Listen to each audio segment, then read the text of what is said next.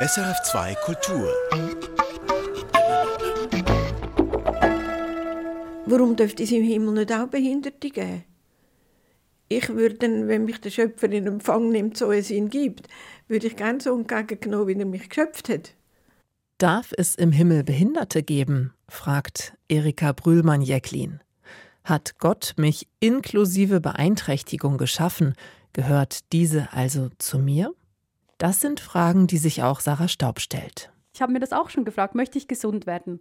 Und jetzt, seit ich Diagnose habe, merke ich, nein, ich, ich mag meinen Körper. Ich möchte die eigentlich nicht loswerden. Und die Schmerzen und die Einschränkungen, die haben mich ja auch sehr geformt.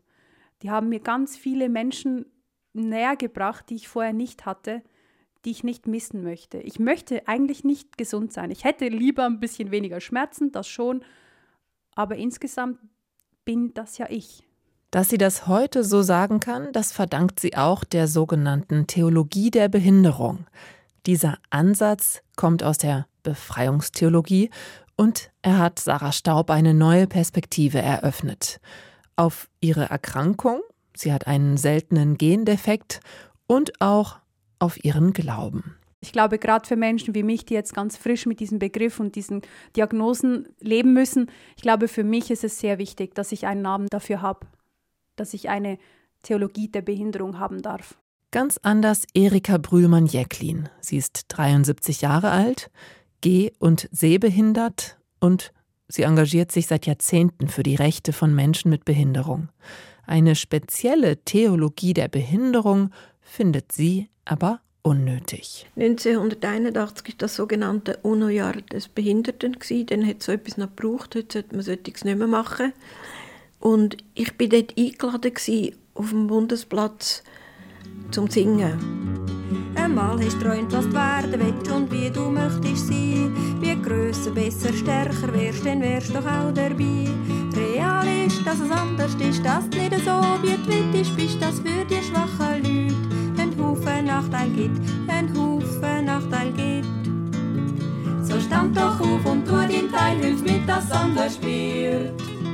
Mit Warten, Hoffen, Stille sein, verändert sich nichts, verändert sich nichts. Und da habe ich extra das Lied geschrieben, weil ich auch der Überzeugung war, wir müssen etwas ändern. Wir gehören alle zusammen, wir müssen nicht separieren. Und ja, dann konnte ich das Lied können auf dem Bundesplatz singen. Drum bleibst jetzt lieber still, drum bleibst jetzt lieber still. Hinter der Bühne ist mein Mann mit der fünfjährigen Caroline und einem wenig Monate alten David. Er hat in der Zwischenzeit nach dem ersten Lied, nach dem geschwind meinen Rollstuhl abgeholt, irgendjemand in der Rede gehalten, ich habe geschwind ein bisschen gestellt und bin wieder aufgestoßen worden und habe weiter gesungen. Das war noch ein spezielles Erlebnis. Mit Warten, Hoffen, Spielen sie, verändert sich nichts, verändert sich nichts.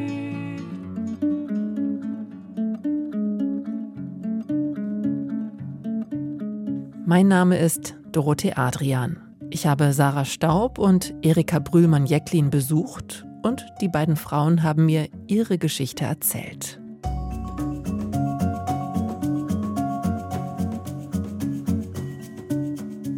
Kurz vor Weihnachten, da bin ich bei Instagram auf ein Bild gestoßen. Es zeigt eine Frau mit hellem Schleier. Sie hat ein Kind im Arm. Das Kind hat einen Sauerstoffschlauch in der Nase. Hinter beiden ist ein heller gelber Kreis, der sieht aus wie ein Heiligenschein. Gemalt hat dieses Bild Sarah Staub und sie schreibt dazu, der Heiland ist geboren. Sie können das Bild übrigens sehen unter srf.ch-perspektiven. Es ist eigentlich eine typische Darstellung von Jesus und Maria wie wir sie kennen aus der Ikonografie. Also Jesus hält so seine Wange an Marias Gesicht und streichelt ihr so mit den Fingern über das Kinn und sie hält ihn. Und mir war es wichtig, das mal aufzuzeigen, dass es ja auch ganz anders aussehen könnte. Und es hat für mich dann die Fragen ausgelöst, was wäre, wenn das jetzt wirklich so wäre? Also was wäre, wenn Jesus tatsächlich das Down-Syndrom gehabt hätte oder Trisomie 21? Äh, was wäre, wenn Maria wirklich im Rollstuhl gewesen wäre? Also klar, zu dieser Zeit hätte es dann keinen Rollstuhl gegeben, aber sie wäre halt ja, vielleicht früher gestorben oder halt auch im Alltag nicht, nicht fähig gewesen, sich richtig fortzubewegen. Und dieses Bild zeigt den Perspektivwechsel, Gott und Jesus verletzlich zu denken, als einen von uns, aus der Erfahrung von Menschen mit Behinderung heraus. Ja, auch die Frage, wie, wie wäre das mit den Landeskirchen? Was würden die predigen? Was würden vielleicht Freikirchen predigen? Gäbe es vielleicht äh, Pfarrpersonen oder Allgemeinkirchenmitarbeitende, die behindert sind, die vielleicht auch geistig behindert sind? Und ja, ich habe gemerkt, dass das in mir so viele Fragen ausgelöst haben, die mich selbst als Betroffene auch herausgefordert haben. Das war nicht einfach so, ich habe das aufgeschrieben, oh, das würde alles funktionieren. Nein, das würde alles radikal, wir müssen total umdenken. Und das fand ich so, fand ich ein spannender Gedanke.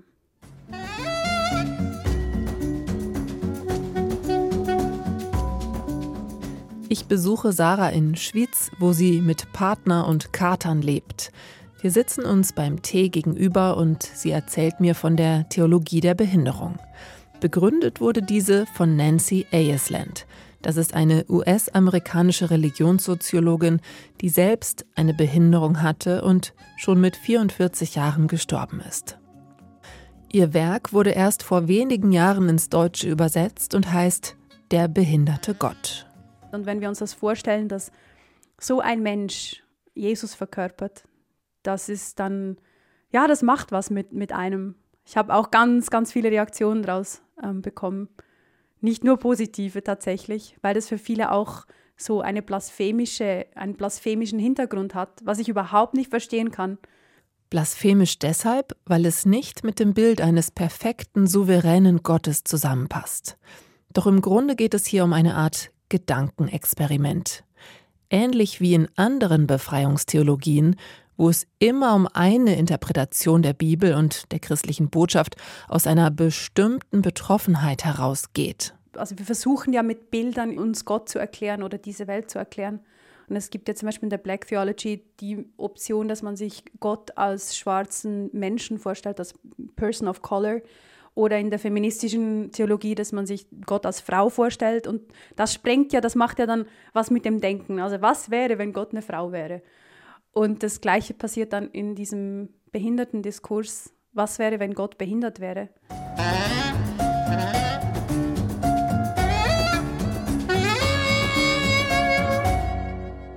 Was wäre, wenn Gott behindert wäre?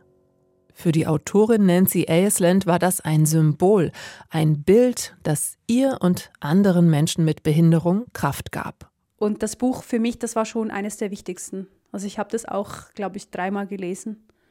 Es ist nicht so, was ich im Christentum manchmal so ein bisschen schwierig finde, ist, dass alles wird gut und alles ist toll und man muss möglichst versöhnlich sein und man darf ja nicht böse sein und kritisieren.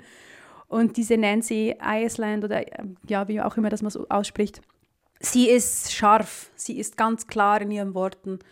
Und das hat mir einfach so ins Herz gesprochen. Zum Beispiel schreibt Ayesland von dem Bild des vollkommenen Körpers als unterdrückendem Mythos.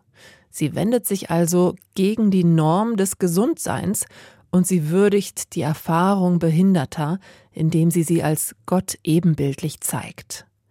In Ayeslands Theologie gibt es kein Gefälle zwischen Gesunden und Nichtgesunden. Deshalb bezeichnet sie die Gesunden auch bewusst als einstweilen gesund. Schließlich sei kein menschlicher Körper ewig gesund. Das Buch Der behinderte Gott wurde für Sarah Staub in den letzten Wochen zentral, erzählt sie. Als Auseinandersetzung mit ihrer chronischen Erkrankung, sie weiß nämlich erst seit wenigen Monaten, dass sie das Ehlers-Danlos-Syndrom hat. Das ist eine Erbkrankheit, die viele Schmerzen verursacht. Und das Buch half ihr auch, einen anderen Zugang zum Glauben zu suchen. Die Theologiestudentin hadert nämlich viel mit ihrem Glauben. Bei Instagram heißt sie deswegen auch die fromme Heretikerin. Ich habe, ich würde sagen, schon seit längerem so ein bisschen Probleme mit Glaube, mit Vereinbaren von Christentum und wie ich die Welt sehe. Das funktioniert für mich ganz oft nicht. Und die Behinderungstheologie oder die Theologie der Behinderung, das hilft mir tatsächlich ein bisschen versöhnlicher zu werden. Ich kann das gar nicht mehr so richtig rekonstruieren. Ich glaube, das hat damit angefangen, dass ich halt einfach irgendwie keinen Zugang mehr hatte zu Gott und ich mir das aber eigentlich wünsche. Und ich erinnere mich daran als Kind oder als Jugendliche, wie ich das hatte. Und ich wollte das so ein bisschen zurückgewinnen und habe mir einfach überlegt, wie mache ich das? Und mit meiner Krankheit bleibt mir ganz oft nur mein Intellekt, mein Verstand. Und dann lese ich halt sehr viel und bin so über Bücher gestolpert, die sich mit dem Thema beschäftigen. Der behinderte Gott. Anstöße zu einer Befreiungstheologie der Behinderung. So heißt die deutsche Übersetzung des Klassikers von Nancy Aisland. Geschrieben hat sie es schon 1994. Ins Deutsche übersetzt wurde es aber erst 2018. Und zwar von Werner Schüssler. Ohne ihn gäbe es das Buch also gar nicht auf Deutsch. Das Symbol eines behinderten Gottes hat den Philosophen und Theologen sehr angesprochen. Er lebt in Trier, deshalb führen wir unser Gespräch über das Internet. Ich habe den Begriff der behinderte Gott vor zehn Jahren ungefähr in einer Sonntagspredigt gehört. Da bin ich danach zu dem Pastor gegangen und dann hat er mir den Namen Nancy L. Island genannt. Werner Schüssler ist Philosophieprofessor mit dem Schwerpunkt Existenzphilosophie. Er hat eine Tochter, die Trisomie 21 hat.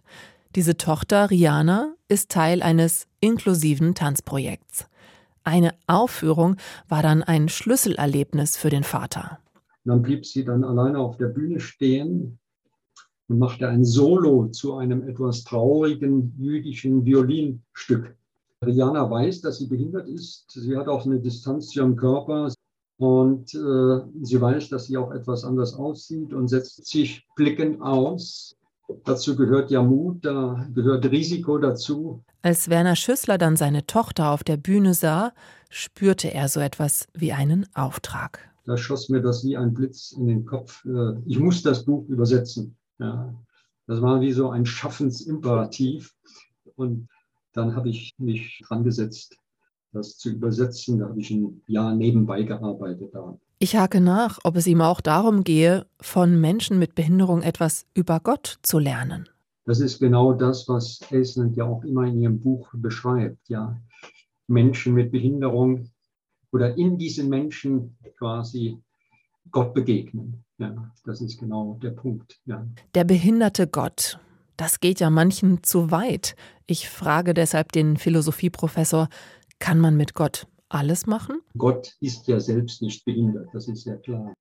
Sondern es geht ja darum, dass Menschen, die behindert sind, sich in diesem Symbol des behinderten Gottes mit dem eher identifizieren können als mit einem vollkommenen Gott.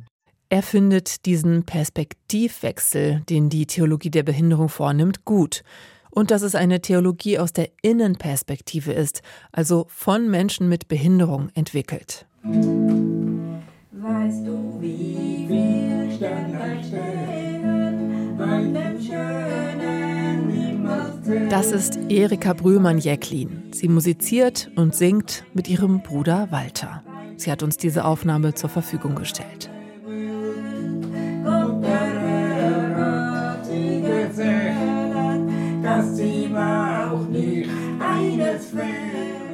Als ich schon längst diese Sendung geplant habe, da hat sie uns eine E-Mail geschrieben.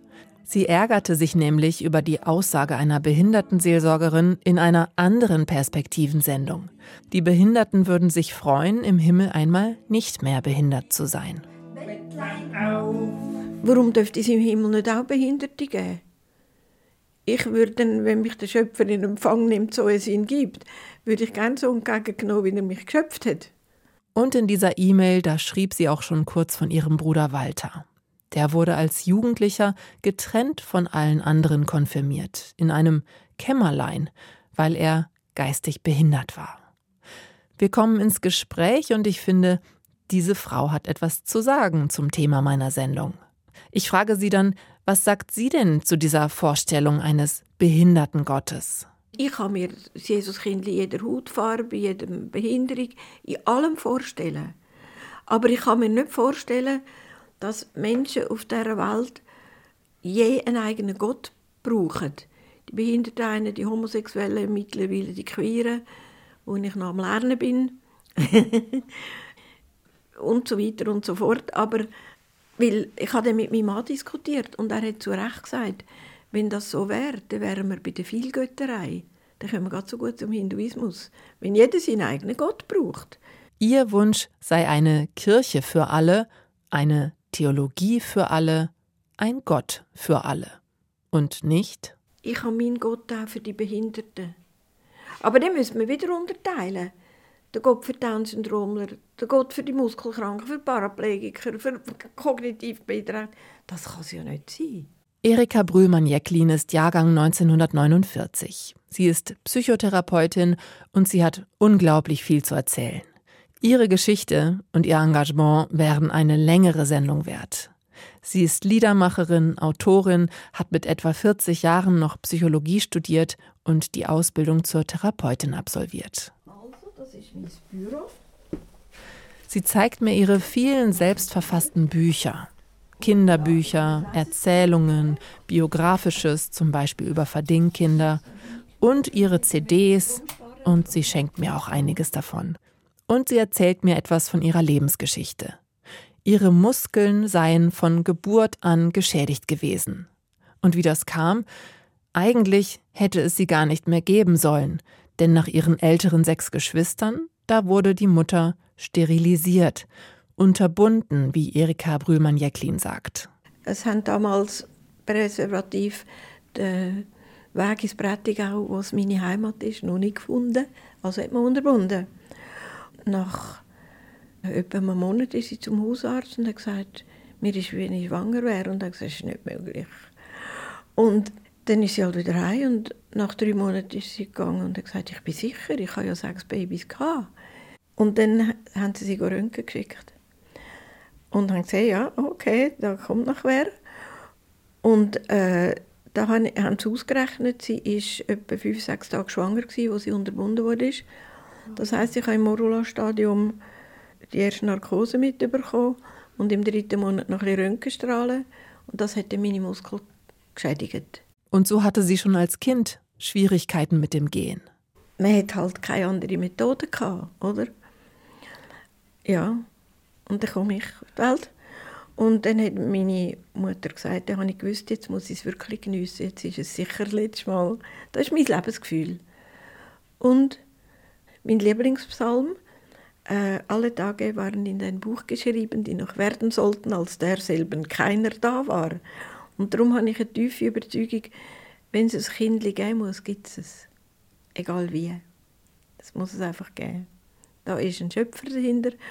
Das ist auch mein Bild vom Glauben, ein Schöpfer. Als Jugendliche hatte Erika Brühlmann-Jecklin dann einen Unfall. Mit 16 Jahren wurde sie operiert, anderthalb Jahre später wieder. Aufgrund der Muskelschwäche meinten die Ärzte dann, eine Rehabilitation würde sich nicht lohnen. Und so habe sie dann 13 Jahre in Schienen verbracht. Eine Fehlbehandlung ist sie überzeugt und schreibt ihr erstes Buch darüber mit dem Titel Irren ist ärztlich. Inzwischen lebt sie mit einer zweiten Einschränkung. Seit 2009 wird ihre Sehkraft immer schwächer, so dass sie heute kaum noch etwas sieht. Sechs Jahre lang leitete sie die Zürcher Sektion des Schweizerischen Blinden- und Sehbehindertenvereins. Trotz eines gewissen Kampfgeistes strahlt sie so etwas wie Leichtigkeit aus. Lebensfreude. Gott sei Dank. Ich glaube, das ist etwas, was mir eben die Schöpfung mitgegeben hat. und ich glaube, das hängt damit zusammen, dass ich doch noch kommen durfte. Also ich meine, lieber behindert als gar nicht. Weil, was wäre die Alternative, wenn meine Eltern nur sechs Kinder hätten? Mich hätte es zuerst gereicht, um nicht zu kommen. Von früh auf habe sie einen ausgeprägten Sinn für Gerechtigkeit gehabt. In dem Dorf, wo wir gewohnt haben, ist auch ein, heute sagen wir kognitiv beeinträchtigt, ich sage immer noch gerne geistig behindert, weil man muss es ja nicht umschreiben, nur zum den Namen nicht nennen. Aber besser zu Weg als mein Bruder. Der ist da mit seinem Karren äh, das Dorftür abgefahren und da sind Kinder hinter ihm nachgesprungen und haben gerufen, Lumpenkarri, Lumpenkarri, weil er Lumpen eingesammelt und etwas verwertet damit. Und ich bin immer stehen geblieben und habe immer gemerkt, da stimmt etwas nicht. Ich war vielleicht neun oder zehn. Das ist das eine. Und dann eben die Konfirmation, wo ich ja auch als Kind war, er war älter als ich. Und ich einfach gemerkt habe, da stimmt etwas nicht. Man kann nicht einen, nur weil er behindert ist, klammheimlich ausgeschlossen von der ganzen Gemeinde konfirmieren. Er hat darunter nicht gelitten, ich habe auch nicht gelitten, aber ich habe realisiert, da stimmt etwas nicht. Ich war dann auch sehr früh konfrontiert mit, dass er anders ist. Am Anfang schämt man sich ein bisschen vor den Kindern und dann merkt man, es ist auch ein Gewinn. Also, heute sage ich mit Stolz, mein Wedi hat mich weitergebracht im Leben. also, schon damals eben gewisse Sachen realisiert. Kennt auch dich und hat dich lieb, kennt auch dich und hat dich lieb. Und wenn sie merkte, da stimmt etwas nicht, dann schrieb sie es auf. Als Buch, als Gedicht oder als Lied. So wie dieses, das sie 1981 auf dem Bundesplatz in Bern anlässlich des Internationalen Jahres für Behinderte der UNO vortrug geschützt vor dieser Rauchenwelt. Ihr Werkstatt geht's dir gut, zum Schräubli drehen und so braucht's nicht so viel Mut. Denkst du halt gleich ein bisschen, es könnte für dich noch besser sein und jeder müsste sehen, du könntest nämlich mehr, du könntest nämlich mehr. So stand doch auf und tu dein Teil, hilf mit, dass anders wird. Mit Warten hoffen, spielen sie, verändert sich nichts, verändert sich nichts. Manchmal möchtest du fort vom Heim, möchtest auch Familie haben. Und weisst genau, es ist Illusion, das könnte ja gar nicht gehen. Weil es überall zu viel Stege gibt. Du passt einfach leider nicht so gut in unsere Welt. Wo Kraft und Leistung zählt, wo Kraft und Leistung zählt. So stand doch auf und tu dein Teil, hilf mit, dass anders wird. Mit Warten, Hoffen, Stille sein, verändert sich nichts, verändert sich nichts. Ihr müsst etwas tun. Wir müssen etwas, ihr, wir müssen etwas tun. Mit Warten, Hoffen, Stillen sein verändert sich nichts.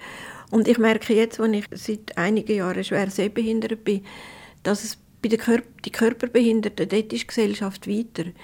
Die äh, Blinden und Sehbehinderten, da wird immer noch mit Mitleid geschafft, viel mehr. Und ein Teil von denen, vor allem die Eltern, machen da noch mit und das stört mich sehr wir haben eine kleine Denkfabrik gegründet und wir haben versucht, ein paar Sachen zu verändern, äh, dass wir eben äh, mehr auf Inklusion und nicht auf Verbarmen. Also ich will ja nicht alle in den gleichen Topf tun, aber es gibt sie halt immer noch. Und es gibt sie bei den Blinden und Sehbehinderten mehr. Und es ist nicht Mitleid, das man braucht, sondern Inklusion, Integration. Gegründet hat Erika Brühmann-Jecklin so einiges in ihrem Leben unter anderem die Schweizerische Gesellschaft für Muskelkranke. Im Einsatz für mehr Gerechtigkeit sehe ich eine große Gemeinsamkeit zu Nancy Aislands Ansatz einer Theologie der Behinderung. Das Politische, das Anpacken, auch motiviert durch eine Zuversicht, einen Glauben an einen Schöpfer. Ein Glaube, der sich verändern darf im Lauf des Lebens. Auch dazu hat sie ein Lied geschrieben. Mhm. Die ersten Zweifel kommen, oder? Ja, und, und dann aber äh, so ein bisschen der Kampf, ich will aber gleich glauben darum. Und wenn ich wieder Zweifel habe, dann schaue ich Richtung Wolken. Du lieber Gott, ich weiß es nicht, ob es dich als Liebgott wirklich gibt. Das weiß ich nicht. Doch was ich weiß, gerade jetzt hast du mir geholfen. dann kann jeder Doktor kommen und sagen, es ist Placebo-Effekt. Dann habe ich lieber, nein, nein, der Schöpfer hat mir geholfen.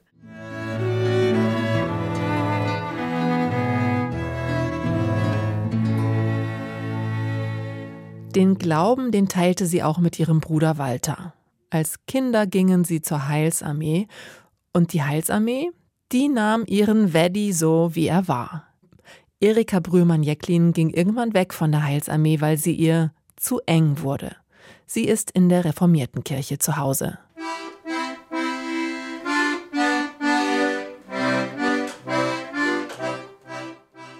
Walter konnte nicht lesen, weder Noten noch Texte, er spielte aber Handorgel und sang.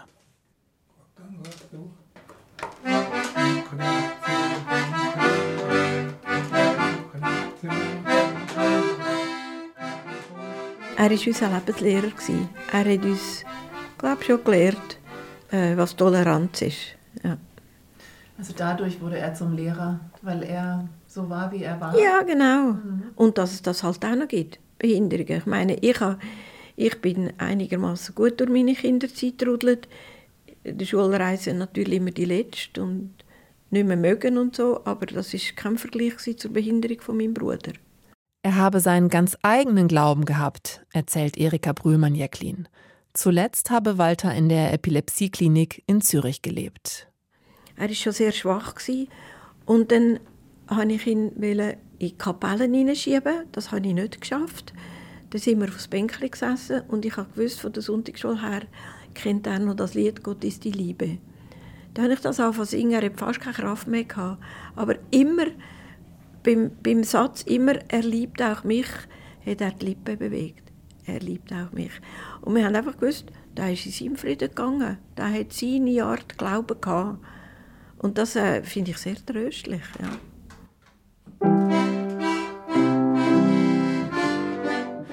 Es ist ein reiches Leben, von dem mir Erika Brühlmann-Jäcklin erzählt.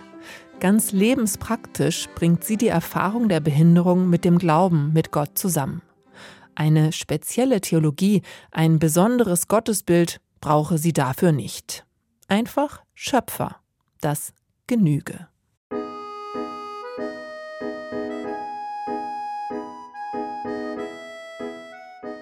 Zurück bei Sarah Staub. Die 34-Jährige malt, schreibt und postet im Internet über ihren Glauben und über ihre Krankheit. Auf manchen Bildern malt sie sich doppelt, als äußeren, scheinbar gesunden Menschen und als Schmerzmenschen. Manchmal unterscheiden sich die beiden Figuren, manchmal stimmen sie überein. Auf einem Bild zum Beispiel, da springen beide vor Freude in die Luft und daneben steht das Gefühl, wenn du endlich eine Diagnose erhältst. Ihre Diagnose lautet Ehlers-Danlos-Syndrom. Es war einer der schönsten Tage meines Lebens tatsächlich. Einfach, ja, so eine riesen, riesen Erleichterung. Und ich glaube, ich bin immer noch in diesem Prozess drin. Ich bin in einem Trauerprozess. Ich muss loslassen, das, was war, was ich gedacht habe, was ich bin und gleichzeitig einfach so diese Erleichterung, nein, ich spinne nicht. Ich habe mir das nicht eingebildet. Das war schon immer so und ich durfte diese Schmerzen haben. Das war, ja, ich kann das nicht so in Worte beschreiben. Das war für mich sehr, sehr erleichternd, ja. Endlich hat Sarah Staub einen Namen für die Schmerzen, die sie seit Kindheit begleiten. Etwa 14 Jahre hat es gedauert, bis der Grund gefunden wurde. Das Problem bei diesem Syndrom, kurz EDS, ist das fehlende Kollagen. Und wenn natürlich dieses Kollagen geschwächt oder nicht richtig ausgebildet ist, dann quasi fehlt halt der Kleber im Körper. Und das betrifft alles. Also das betrifft die Sehnen, die Bänder, die Organe, die Haut. Früher hat Sarah Staub manchmal für sich beten lassen, damit sie gesund wird. Sie war damals noch in Freikirchen unterwegs, in denen Heilungsanlässe dazugehörten. Also ich wollte meine Schmerzen loswerden, ich wollte meine Beschwerden loswerden und ich bin ganz oft an solche Veranstaltungen gegangen, habe für mich die Hände auflegen lassen, habe mich mit Öl ähm, salben lassen, so diese charismatischen Praktiken auch. Und es hat eigentlich nie was gebracht. Und das hat natürlich in mir dann auch viel Fragen ausgelöst. Habe ich zu wenig geglaubt? Habe ich vielleicht zu wenig Vertrauen auch? Möchte ich gar nicht geheilt werden? Oder eben bin ich gar nicht so krank, wie ich denke? Und ich glaube, das Problem bei der Heilung oder auch so bei dieser individualistischen christlichen Wohltätigkeit sehe ich halt darin, dass man wie nichts machen muss. Die sozialen oder politischen Bedürfnisse von Menschen, die krank sind oder behindert sind, die müssen ja eigentlich passieren. Der Einsatz für gerechtere Verhältnisse, der ist bei Sarah Staub im Vergleich zu früher in den Vordergrund gerückt. In der Theologie der Behinderung findet sie eine theologische Begründung für dieses Engagement. Und die Kirche ist aufgefordert, ja Nächstenliebe zu leben und, und die Gleichheit der Menschen voranzutreiben. Und der behinderte Gott, dieses Bild, das ist ja nicht tatsächlich, also man muss sich das nicht so vorstellen, das ist einfach eine Überlegung. Das würde sehr, sehr viel einfach verändern. Also ich glaube, das kann man sich auch als Zuhörender, wenn man sich mal darauf einlässt, was würde das bedeuten?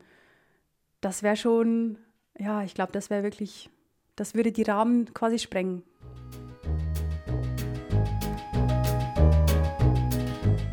Nach den Begegnungen mit Sarah Staub und Erika Brühmann-Jäcklin Und nach meinem Gespräch mit Werner Schüssler denke ich noch über die Theologie der Behinderung nach.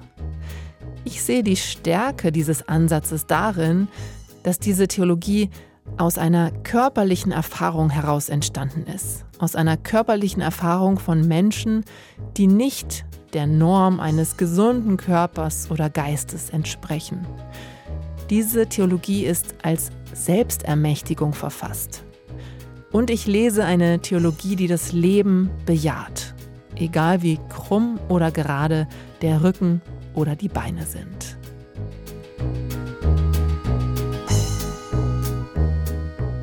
Der behinderte Gott. Das waren Perspektiven von mir, Dorothee Adrian.